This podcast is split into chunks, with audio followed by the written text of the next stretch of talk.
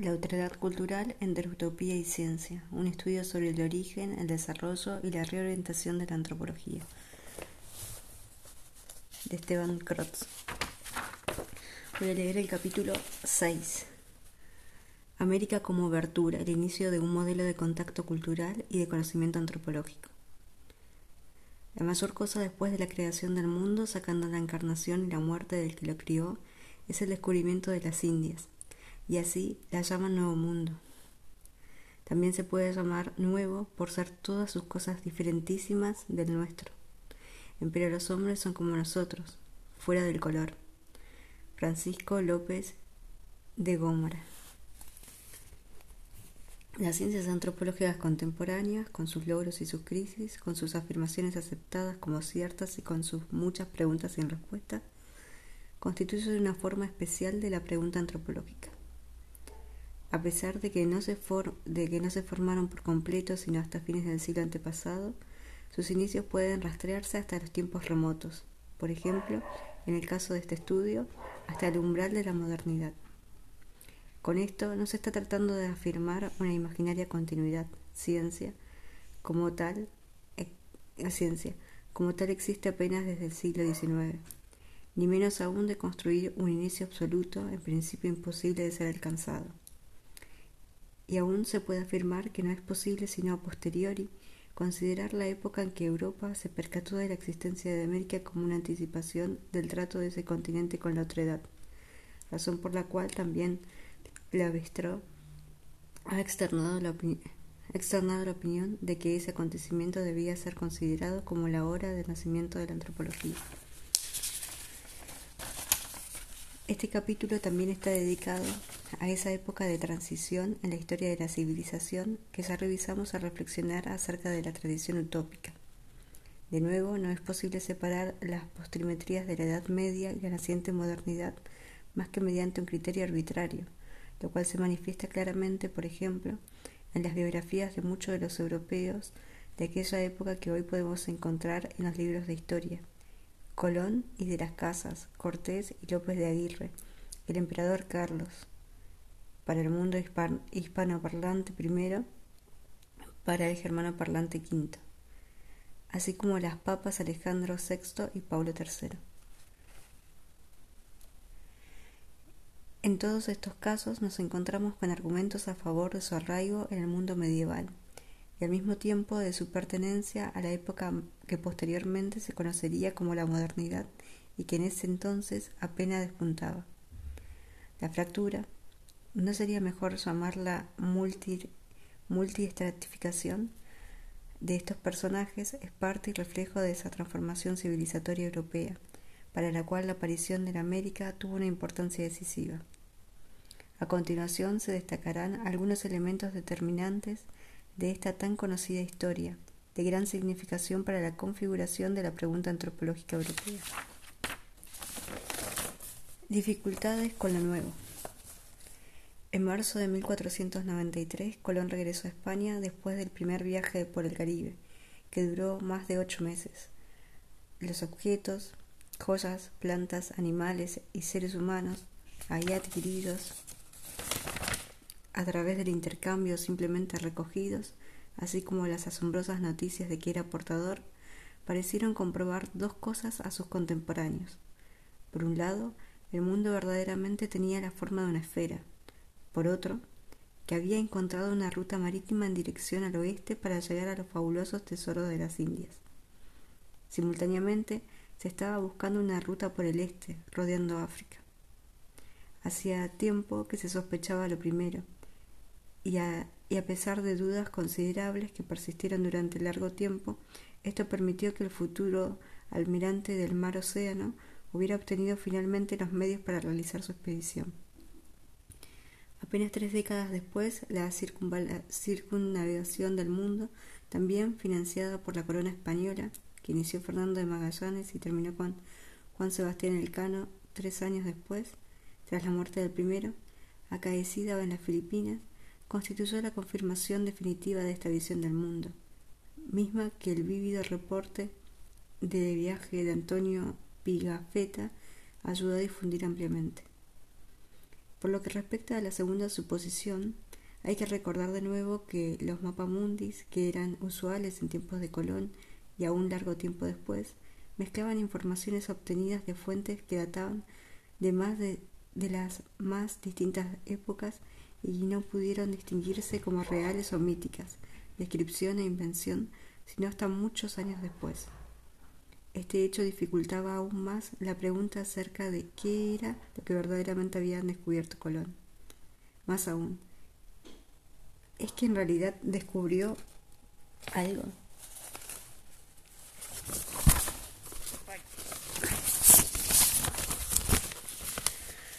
No fue, una mera, no fue una mera casualidad que se haya topado con algo desconocido e imprevisto que él interpretó equivocadamente como las Indias Occidentales. Aparentemente, Colón estuvo convencido durante toda su vida de que desde el primer viaje había llegado a Asia, al archipiélago frente al continente, en el que se debía hallar la isla del Zipango, nombre con el que alguna vez se conoció Japón, rebosante de oro y perlas, y que también había llegado al continente mismo. Sin embargo, más de una vez tuvo que reinterpretar sus experiencias, pues Guanahani, lugar al que llegó primero, resultó ser una isla muy pequeña cuyos habitantes parecían carecer de casi todo. A esto se añadió el que al fin, y al cabo el supuesto continente asiático no pudo ser reconocido unívocamente como tal, y el hecho de que cada vez que Colón creía estar a punto de encontrar grandes cantidades de anhelado oro, fuera referido a otros lugares. A pesar de,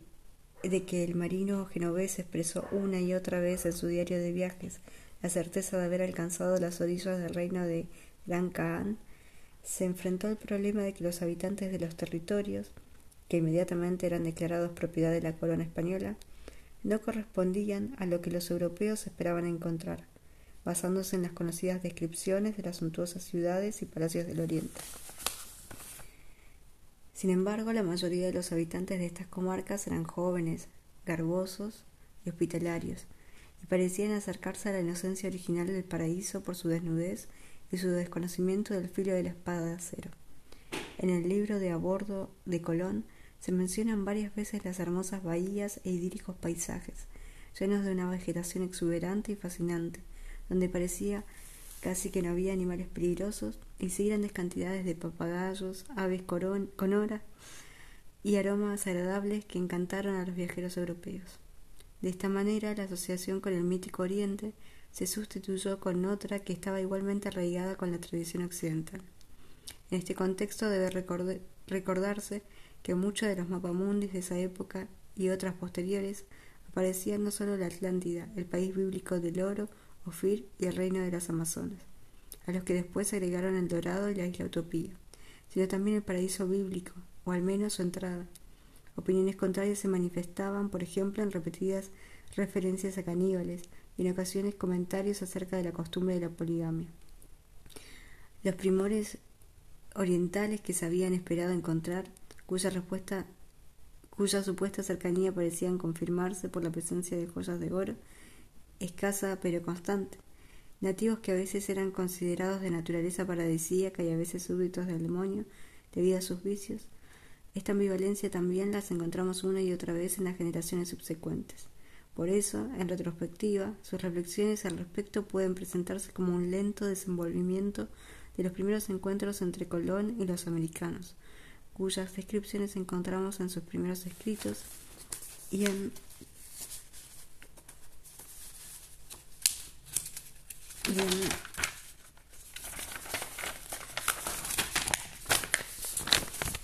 los que y en los que se llegó finalmente a fundamentales decisiones religiosas, filosóficas y políticas acerca de los habitantes de esta región del mundo hasta entonces desconocida. Sin embargo, en un principio los primeros cronistas de los viajes de Colón, así como las primeras generaciones de descubridores y conquistadores, se ocuparon extensamente del aspecto geográfico del tema. Su lectura permite reconocer un progresivo proceso de comprensión mediante el cual primero las islas del Caribe fueron aceptadas como tales y después, en gran medida gracias al vasco Núñez de Balboa, descubrió en 1513 el mar situado al oeste del continente el Nuevo Mundo fue reconocido como no Asia y por tanto como, un continente autónomo. Los más difundidos escritos de Florentino Américo Vespucio, quien alrededor de 1500 viajó por las costas del Centro y Sudamérica y con quien ya nos habíamos topado en el capítulo dedicado a la isla utópica de Tomás Moro y el Mapamundi publicado en 1507 de Martín Waldersmuller, oriundo de Radolfzell y uno de los primeros en nombrar América a esa parte del mundo que también somos cuarto continente, constituyeron importantes etapas de este proceso de clarificación que allanó el cambio de investigación del ser, del carácter propio de este mundo nuevo, al que en principio solo significaba que hasta entonces no se sospechaba de su existencia y por supuesto especialmente de sus habitantes con apariencia humana. Sin embargo, una dificultad básica para la clasificación de estos últimos radicaba en las propias descripciones, en las que se tenían que basar todas las reflexiones y los juicios subsecuentes. Para empezar, y como se acostumbraba a decir, una perspectiva actual, lo visto y lo deseado, lo encontrado y lo imaginado, y se hallaban amalgamados, y el asombro de quienes recolectaban estas informaciones se traslucía constantemente, sea con el signo positivo de la admiración, sea con el signo negativo de la condena. Un ejemplo particular, elocuente, de los problemas epistemológicos de reconocimiento de lo extraño nos, los, nos lo ofrecen las representaciones gráficas de los nativos americanos. Aquí se fundían observaciones directas y de segunda mano con estereotipos populares de la Edad Media europea, así como con figuras provenientes de la literatura antigua y de la mitología mediterránea y con los ideales de la escultura clásica se habían retomado en el Renacimiento. Además, aquí podemos ver de manera particularmente clara la estrecha relación que se daba entre descripción y denominación. Casi nunca se averiguaron los nombres que ya existían y rara vez se le concedió vigencia, lo cual, de nuevo, representa otro paralelismo con generaciones mucho muy posteriores. En este proceso se daba igual tratamiento a paisajes a personas. Guanahari fue rebautizado como San Salvador y en el reporte escrito de 1498 por el misionero catán Ramón Pané, este se, eh, se, refiere lacónicamente a su guía y acompañante diciendo era Huaticabunu, Banu, que después fue cristiano y se llamó Juan. Finalmente toda descripción desde el principio, de manera tomaba en cuenta lo que se suponía era del interés público. Por ejemplo, los informes de Colón intentaban, a pesar de la ausencia de oro, de animar que se realizaba una expansión del reino español en dirección occidente, con el argumento de que esas regiones no eran de esperarse que hubiera una resistencia, eh, una resistencia digna de ser mencionada por parte de la población afectada, así como la colonización por inmigrantes españoles a lo que en lugar de anhelado metal amarillo se les prometía la fertilidad de la tierra ponderada una y otra vez y la mano de obra fácil de conseguir de los nativos. El alegato del monje dominico Bartolomé de las Casas en contra del genocidio cometido por los españoles constituye por otro ejemplo, pues pronto se convirtió en un texto prohibido y finalmente en uno de los pilares de la llamada leyenda negra con la que los rivales europeos de España trataron de fundamentar la incapacidad de este país como poder colonial. Pero no fueron los miedos y los intereses de quienes redactaban estos escritos, ni los, ni los de sus lectores los que provocaron estas dificultades. El problema con lo nuevo se hallaba en las propias palabras de que se disponía para hacer descripciones. Por eso, Colón se disculpa en sus escritos de a bordo con los reyes de España por tener que prescindir en muchos casos de las descripciones precisas de lo que eran responsables las enormes cantidades de novedades que se acumulaban cada semana. Además de que el interés principal estaba dirigido a encontrar oro y otro tipo de riquezas, pero en realidad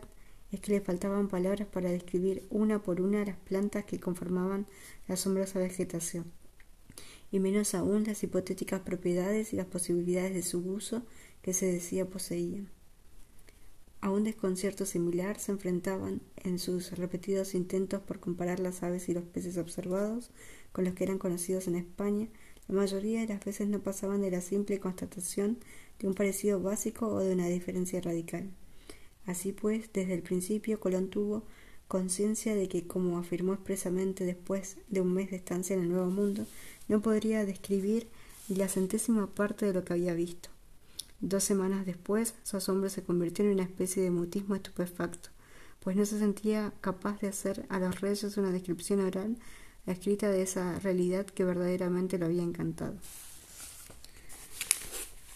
Los americanos vistos como otros. De la lectura de los diarios de Colón se desprende el hecho de que ni él ni sus compañeros de expedición, en un principio alrededor del 100, después de muchos más, albergaron duda de que en las Indias occidentales se habían encontrado con seres humanos como ellos. Desde el día en que se tocó tierra se establecieron relaciones de intercambio con los isleños, y según el almirante se pudo entender eficazmente con ellos por medio de señas. En una primera impresión rápida, calculó que sería posible convertir a los nativos del cristianismo por medio de pacíficos por medios pacíficos y que representaban un potencial fuerza de trabajo voluntario. Además, manifestó su intención de llevarse alguno de ellos a España a fin de que aprendieran la lengua. Posteriormente, el lector descubrirá que algunos habitantes de Guanahani,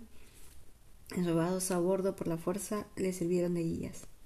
Conforme avanzaba en su viaje, esta claridad inicial se desdibujaba un poco y así podemos distinguir en sus anotaciones tres concepciones esbozadas de manera más o menos clara que se contradicen entre sí. Tenemos ante todo la bondad intrínseca de los nativos, que corresponde a la notoria belleza física y a los paisajes considerados paradisíacos por los europeos. Este factor revivió la tradición que hablaba de una raza humana libre del pecado original. De hecho, así se da inicio al mito del buen salvaje americano, del que existen diferentes eh, variantes que sobreviven hasta el día de hoy. Las otras dos concepciones que se tenían de los indios americanos estaban esbozadas de manera menos precisa, pero se encuentran presentes al igual que en los siglos subsecuentes. Por un lado, se anotan ocasionalmente rasgos demoníacos. Se habla de nativos que poseen una naturaleza agresiva. Esto quedaba demostrado por las continuas guerras que se libraban contra sus vecinos y en particular por su detestable costumbre de la antropofagia. Probablemente en el transcurso de su primer viaje, con toda la seguridad en el segundo, Colón se había percatado de que el contraste entre estas dos concepciones se debía en parte a la existencia de dos grupos diferentes de nativos, taínos, considerados por lo general particularmente pacíficos, y los caribes, desacreditados por los primeros. Por tanto, las descripciones del primer conflicto armado con los habitantes del Nuevo Mundo en enero de 1493, presentado como un ataque repentino de los indios, como los posteriores episodios de la deconstrucción del fuerte ibérico en la Española y la muerte de la tripulación dejada ahí tras el naufragio de Santa María, fundamentalmente la imagen recreada y otra vez durante siglos del salvaje traicionero y sanguinario cuya maldad inherente se manifiesta en una combativa combatividad, su canibalismo y toda una serie de costumbres consideradas contra natura. Naturalmente, las posteriores campañas de la conquista, la resistencia de la población indígena y con frecuencia resultaba muy difícil de dominar, y las innumerables rebeliones llevadas a cabo durante la época colonial contribuyeron de manera decisiva a consolidar este trato negativo. Resulta también importante recordar que la palabra canibalismo se produjo en las lenguas europeas como una derivación er-, errónea el nombre de los caribes, y que la primera representación gráfica de los indios americanos se conserva realizada en 1505 relacionada al canibalismo como una desviación sexual. La tercera forma de concebir a los nativos no siempre se distingue con claridad de las otras dos. En ella ya no concebían a los indios como entes de una esfera sobrenatural, fuera el paraíso o el dominio de Satanás, sino como una especie de seres subhumanos. Esta gente es muy mansa y muy temerosa, desnuda como dicho tengo, sin armas y sin ley, Colón afirmó. Esta inferioridad que parecía manifestarse precisamente en la falta de orden social reconocible se subrayó una y otra vez en escritos de la época y podía combinarse con cualquiera de las dos concepciones mencionadas. El mismo Colón comprobó ya durante su primer viaje que los indios se volvían cada vez más esquivos, que abandonaban sus poblados al percatarse de la cercanía de los barcos españoles y que se retiraban, retiraban a bosques inaccesibles, razón por la cual a veces se les tachaba de cobardes. Así pues, apareció un estereotipo que posteriormente tuvo distintas manifestaciones, que pronto también se utilizó con respecto a la población mestiza y que se convirtió la justificación tanto de un paternalismo bien intencionado de todo tipo como de un enriquecimiento y expansión del poder inter inescrupulosos. Los indios eran considerados seres humanos inválidos que solo podían tener lugar en la sumisión política y cultural. Sin embargo, las experiencias concretas en que se basaban estas concepciones no hicieron desaparecer la tradición que hablaba de los monstruosos habitantes de las orillas del mundo y de otros seres igualmente extraños que no solo encontraban en los escritos doctos y en las tradiciones populares, sino que también adornaban muchas cátedras góticas, catedrales góticas. Es más, las descripciones hechas por Colón y otros contribuyeron a su consolidación, aun cuando los indios con los hijos de perro y las amazonas fueran ubicados en regiones cada vez más lejanas y aún y que aún no se habían recorrido. Por otro lado, para muchos lectores actuales de las crónicas de esa época resultaba asombrosa la naturalidad con que se afirmaba haber visto realmente a esos seres fabulosos. Colón dijo haberse visto Colón dijo haber visto sirenas. Pigafetta habló algunos años más tarde acerca de los brasileños que vivían 120 y aún 140 años y describió detalladamente los gigantes que decía haber encontrado varias veces más hacia el sur, de lo cual el primero que vivió era tan grande que nuestra cabeza apenas llegaba a la cintura. Una generación después, el Lanqueste Cience, Hans von Standen, escribe un muy leído relato acerca de su cautiverio entre los, los Tupanambá, en los que se habla extensamente acerca de los caníbales y amazonas.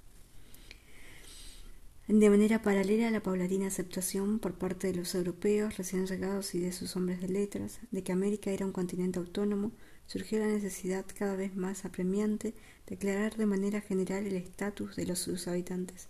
¿Con quién se habían encontrado? Si es que no se trataba, como se pensó originariamente, de los miembros de población asiática, sino de seres humanos, por así decirlo, que no estaban previstos en la imagen del mundo que predominaba en esa época. El manejo de esta pregunta estaba en manos de dos instituciones estrechamente ligadas entre sí y que dependían la una de la otra, la corona española y la iglesia, romana, que procedían por los medios de conocimiento de que entonces se disponía y en el marco de sus respectivos intereses que se contemplaban mutuamente. El transcurso y los aspectos individuales de este apasionado debate han sido frecuentemente estudiados y presentados desde puntos de vista muy diferentes, la disputa dirima en Valladolid entre 1550 y 1551 por el fraile dominico emigrado a México Bartolomé de las Casas, el respetado erudito Juan Ginés de Sepúlveda, es considerada como su episodio más sintomático y conocido. Igualmente las burlas emitidas por Paulo III en 1537, así como los indicios de una legislación colonial sistemática en la que los indios eran vistos como vasallos. Todos estos acontecimientos, sin embargo, solo fueron elementos parciales de un proceso en extremo complejo en el que se mezclaban casi la indisoluble principios epistemológicos y éticos, tradicionales académicas, filosóficas y teológicas, intereses políticos y económicos, así como tentativas por adquirir conocimiento y por justificar motivaciones y acciones. Sus análisis se complicaba por los diferentes planos de discusión, interpretación literal de la Biblia, teología alegórica, doctrina humanista del derecho natural. Las diferentes perspectivas de la política mundial, la conciencia de la corona española de su misión tras la expulsión definitiva de Europa occidental del Islam, su competencia con Portugal y las transformaciones sociales, desembocadura de las estructuras feudales en otras absolutistas e incipientes capitalistas que se mezclaban entre sí. En el marco limitado de nuestro tema, resulta adecuado resaltar tres aspectos esta discusión significativos para la temática de la pregunta antropológica.